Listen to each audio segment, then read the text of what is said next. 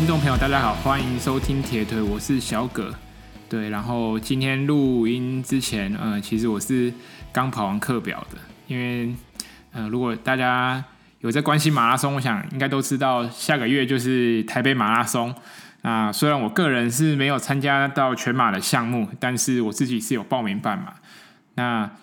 呃，这一行我自己是没有设定什么目标，但是我想如果有设定目标的人，呃，基本上在现在这个时候，我想大家已经应该越来越接近就是巅峰期的训练，呃，也就是说，可能这两周就是会是呃最大量的时候。那过了这两周之后，可能就会慢慢减量。那今天就是做一些简单的速度练习，然后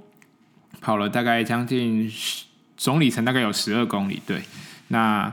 我想也预祝，就是现在天气越来越凉，我想大家训练状况应该都是渐入佳境。那也希望在关键的这个时候，大家都能够把握，就是身体整个很不错的状态，然后把整个 peak 再往上做，然后有一个好的成绩。好了，那就直接进入今天的主题。嗯、呃，这次的主题主要是想聊聊，就是三个礼拜前。也就是十一月七号，还有十一月八号，那我们一群人，然后就是做了一个大事。什么大事呢？北欢马。那大家肯定会问说，到底什么是北欢马？我跑马拉松跑那么久，可能没听过什么是北欢马。那照市面上的意思来说，就是北进五岭加合欢山马拉松。对，那我们吹风团，我们几个人，就是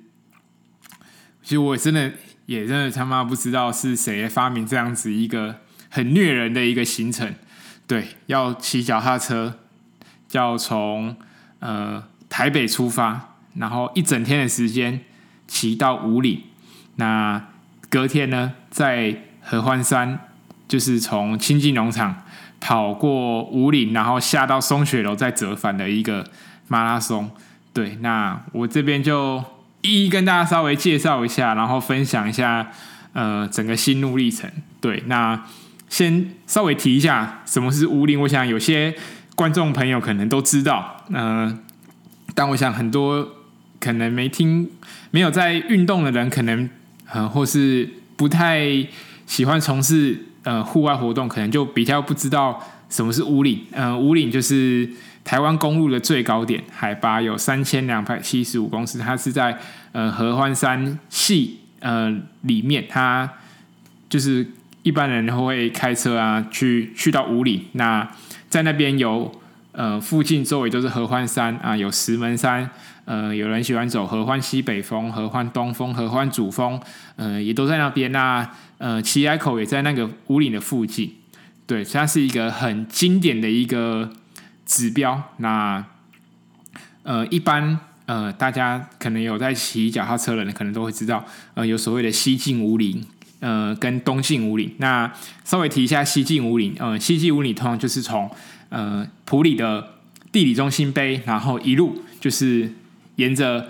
就是一条路，就是直达到呃，会经过呃清境农场，然后经过了一些著名的景点叫，呃，可能有鸢峰啊。然后最后上到了合欢山，那五岭，那也有东京五岭。东京五岭，我想有在骑车的人，那应该是这更是台湾首屈一指的赛事，因为每年的十月份的 KOM 是呃单车界的国际赛事，一年一度的盛会，也就是从呃塔花莲的七星潭，那一路骑车，中间经过泰鲁的国家公园，然后一路从海拔零。的地方爬升到海拔三千两百七十五公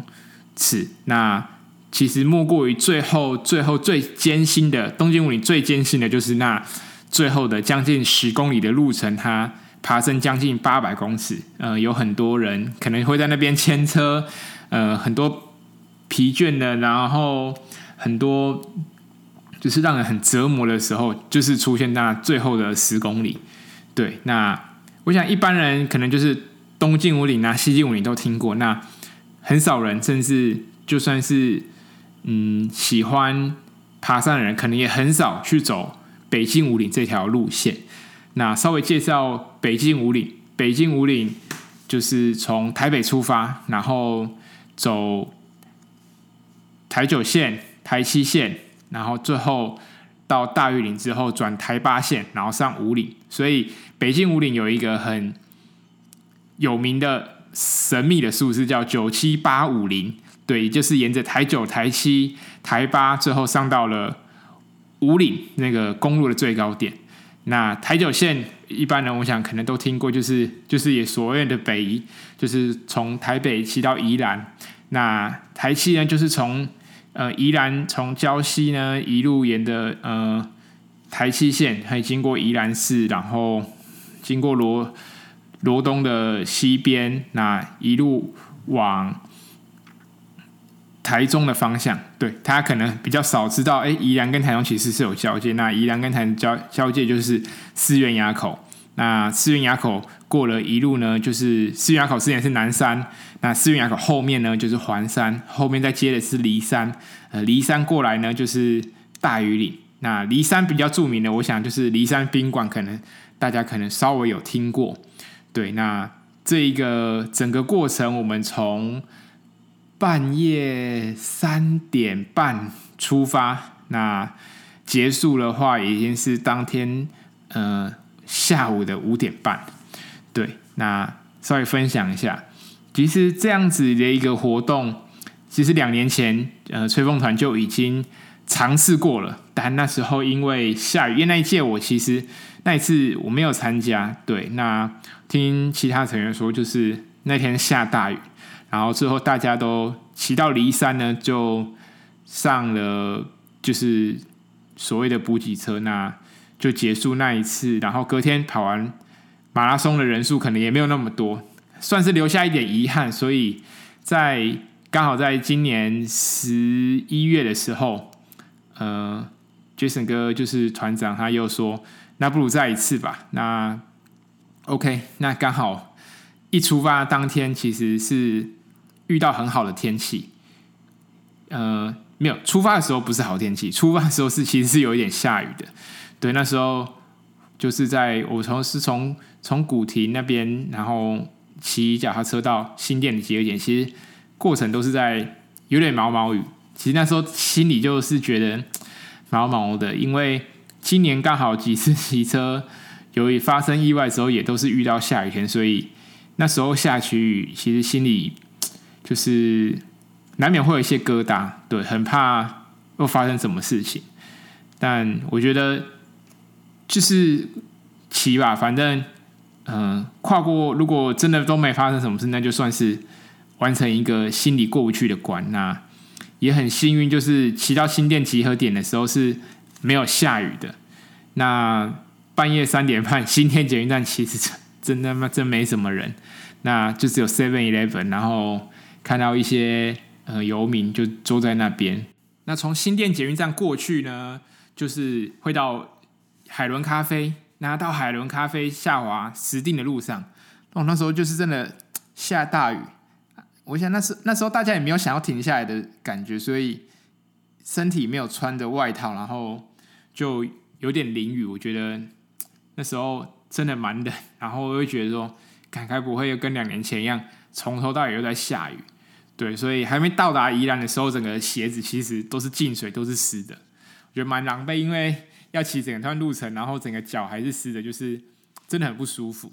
但过了石定之后，就是呃往谢剑路上，就是雨渐渐停。然后因为那边其实没有什么路灯，所以头往天空上看，其实可以看到蛮多星星的。那我就觉得这真的蛮浪漫。这只有就是很早起床的人，或是很晚睡觉的人，才可能去欣赏到这样的美景。对，那我最喜欢的一段路程，其实是过了县界之后，就是顺着九弯十八拐下海到礁溪的那段路程。因为在下滑那一段的路程时候，其实我们可以看到远方就是有龟山岛。对，呃，尤其那时候刚好是大概接近五点半，大概那时候有一点点微光啊，大家可以看到就是。整个宜兰兰阳平原上面的房子，其实还有一些灯火。然后那时候就是感觉仿佛就是时间真的是暂停。然后那时候原本可能大家都想要下滑，但是其实看到那那个景的那一瞬间，就真的大家就忍不住停下来拍照。对，那也没有说也没有鼓励大家一定要那么早起啊。但是如果有机会，大家可以试着从呃宜兰啊，就是骑脚踏车。然后上来就是龟山，你骑摩托车也可以，但那边真的是非常漂亮。我觉得那个凌晨的龟山岛看起来真的特别美。对，那我觉得就像《白日梦冒险王》说的，就是开拓视野、突破万难、看见世界、贴近彼此、感受生活，这就是生活的目的地。对，那觉得我们这几个人啊，疯子就像一群白日梦冒险王这样子。对，虽然才。凌晨就从呃新店骑到了宜兰，对，那到下了礁溪之后，就是简单吃完了早餐，然后就继续朝下一个就是停靠点前进，这样子。对，那其实过了实地那一段路程之后，后面真的其实就没有什么下雨。那我觉得这样很呃，其实是很幸运的。那在往南山部落的路程，因为那边。呃，我自己今年五月的时候有骑摩托车，呃，也是从宜兰这样出发，然后往武陵农场，因为那时候是是要去爬雪山，对，那那边就是会经过一些很多知名的景点，就是从宜兰到呃武陵农场中间的过程，也就是宜兰会经过宜兰跟呃台中的交界，呃南山部落、思源垭口都在那边。那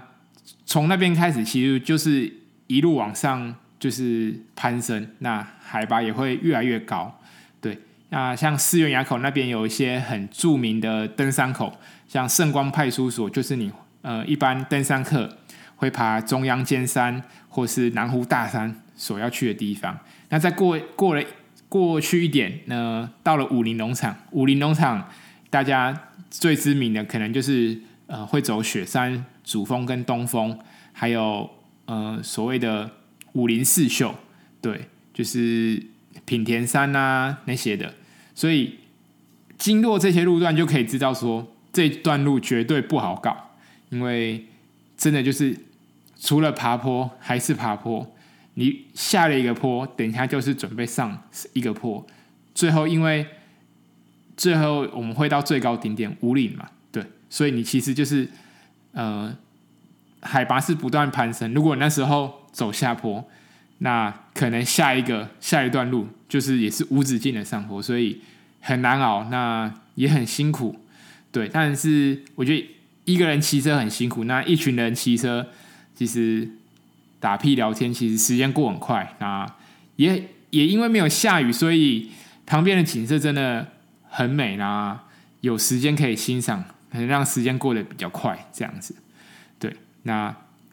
我觉得最痛苦的有一段路是从南山部落骑到思源垭口，因为那时候自己补给有点错误，对，因为觉得因为后面那那其实我心里会有认知说，哎，后面其实应该是很艰难的路，所以我所以想说，哎，我吃多一点，结果可能吃太多了，然后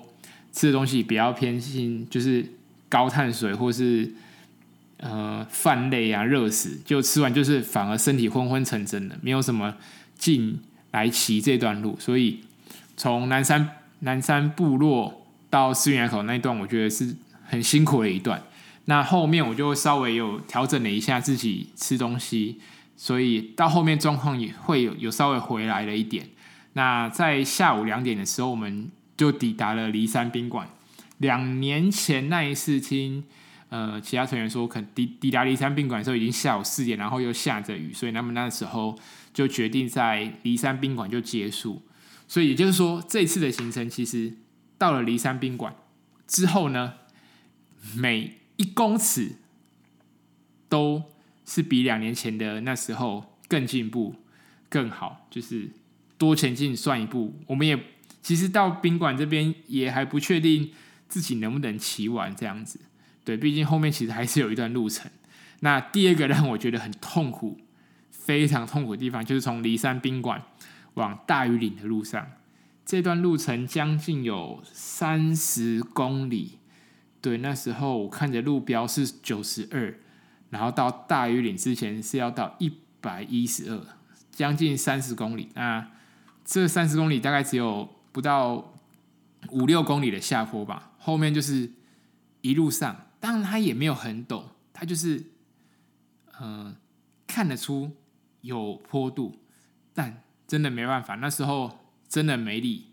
呃，骑不上去。呃，那时候就是跟几个。呃，我算是比较后后段班的，就是我那时候心里就是骑多少算多少，我真的很想再想说啊，大好了，就到大禹岭就好，就真的今天可能骑到大禹岭，下次想说那武岭就再看看，结果错了，到好不容易就是撑啊，呃，能能跟着其他成员就一直一直能跟就跟啊，其实心里很煎熬，真的觉得。想放弃，我那时候心里想，如果那时候大禹岭有人要上车，那我真真的会我也上车。对，结果呃过了合欢山隧道之后，那那时候其实真正考验才开始。对，那那时候开始已经下雨了。那如果有骑过呃从大禹岭到武岭这段路程的车手，我想。大家都知道这段路，呃，真的很难搞，因为它的坡度就是很陡。那你骑起来的，你看那个码表的公里数可能不到十，也就是说，你从这边到五岭，至少还需要花一个小时的时间，你才能上去。对，短短的十公里，可能就要花一个小时的时间才能上去。对，那那时候我骑到大禹真的已经很累，但是。他妈就是真的没有一个人上车，然后其中一个魏医生就跟我就说：“他今天骑到大禹岭，就是今天前面的所有的路段，就是为了最后这一段路。”他妈听到这句话，真的他妈还是硬上，吃了胶，洗洗洗把脸，就真的就上了。因为其实那时候真的没有多少时间，四点。半，你骑到武岭五点半，十一月三三五点半，真的天都是黑的。对，那过程中其实前面到小风口之前都觉得，哎、还还好，还可以。虽然就是路陡了一点，身体很累，但其实还骑得下去。结果一过了小风口，那个雨飘过来，然后风一吹，我不得不那时候把那个风衣再穿上，因为真的。呃，那时候真的是很累、很痛苦、很煎熬，但都骑到这边了嘛。其实就是，我觉得从开始从大禹岭上车的时候，其实就会觉得说，再难好吧，那就是时间过了，你脚没有停下来，其实就过了。对，那很开心，就是今年能够骑第二次这段路程，因为十月份。那时候有跟就是幼龙哥来骑过一次，那时候是来参加夏季的 KOM，对，那时候就很轻松，那时候天气很好，不像这一次，那时候我们骑到呃五岭，其实天已经黑了，那时候从松雪楼到五岭那段路其实没有路灯，也看不到，就只知道嗯很陡，那只有车灯，然后旁边的车就一直来，一直来，一直来，其实其实真的蛮危险的。就是要要，如果下次有人要自己骑这段路的时候，尤其是接近晚上的时候，还是真的要注意安全。对，那个车灯真的是要充电，然后后灯一定都要弄好再再做。对，那嗯、隔天对，那到了武岭，OK，拍完照，真的不得不，真的骑了那么久，还是要牵车去那个武岭，那有个拍楼。就是拍一张照，然后下，然后坐了补给车下山之后，嗯、呃，就到民宿，稍微就是整理洗澡，因为真的冷，那大家也是要必须轮流洗。那洗完澡之后吃火锅的时候，大家就在讨论说，看明天要不要要不要跑？今天已经搞得那么累，因为第一次真的是实实在在的洗完，然后等于是说，虽然三点半从新店出发，但其实呃两点大家都起床，等于是其实前天也没睡多少，然后又花很多的时间在骑车上面，身体其实很诚实啊，就告诉你，嗯，你明天要不要跑步，再考虑看看。对，但呃，其实大家有时候也是身体反应，又或者是说一争一些面子吧，啊，不管了，那个跑衣呢，还是乖乖的把号码布别上。那也很幸运，就是隔天的合欢山真的就是出大景，然后大太阳，然后整个合欢山啊，你往奇来那边看，真的和。奇奇来南华那边真的太很美，然后这也是我第一次，之前有参加过合欢山马拉松，但那时候只有到元峰就折返，这一次是我实实在在的从清境农场跑到五岭上，然后再从松雪楼那边折返。觉得这段路虽然骑不论骑车啊、跑步，就是经过了很多次，但实实际上，真的这是用脚把它跑完走完，我觉得那个过程的感受是不一样的。对，那稍微总在这边稍微做一个小总结。对，其实这这呃三十三个小时，如果从新店捷运站出发开始算，就是骑脚踏车加合欢山马拉松，总共三十三个小时。呃，路程呢将近两百七十公里。那我们总共爬升了六千八百公尺，对，我觉得如果大家有兴趣，当然我觉得大家可以下明年揪团来试看看。对，当然我觉得在做这样子一个 big day 的时候，我觉得还是有很多东西要注意到，那就是嗯，我觉得很重要的是大家团员的实力，我觉得还是要一致，不论是强是弱，就是呃，至少彼此不要。嗯，互相等太久，要要慢，我觉得可以一起慢。那可以要设定一个停损点，可能到哪边呢？真的不行，那就上车，没关系，因为山一直都在，路也一直都在。对，那我觉得还有很重要的，我觉得补给车，这次嗯、我们有、呃，请了两台补给车过来，然后陪我们从。台北出发，一路到武岭到清境，然后最后还载载车载我们回回北部。那其实补给车，这是我觉得补给车很重要的一点，不单单是说，呃，还只是帮你载人、载载你的行李，或是载单车。呃，这是很感谢，就是两位随同的大哥，就是他们其实对路线都有做过功课，甚至他们自己平常做补给车也是。呃，有在接单车团，所以他们对于一些路线都非常的清楚跟熟悉。那也很感谢他们，他们也知道我们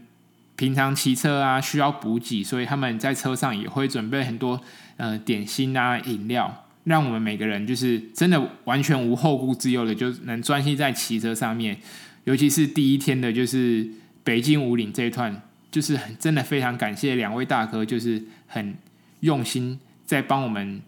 呃准备这样子的一个就是后勤补给，那让我们可以很顺利的完成北进武岭这个难得的一次壮游。对，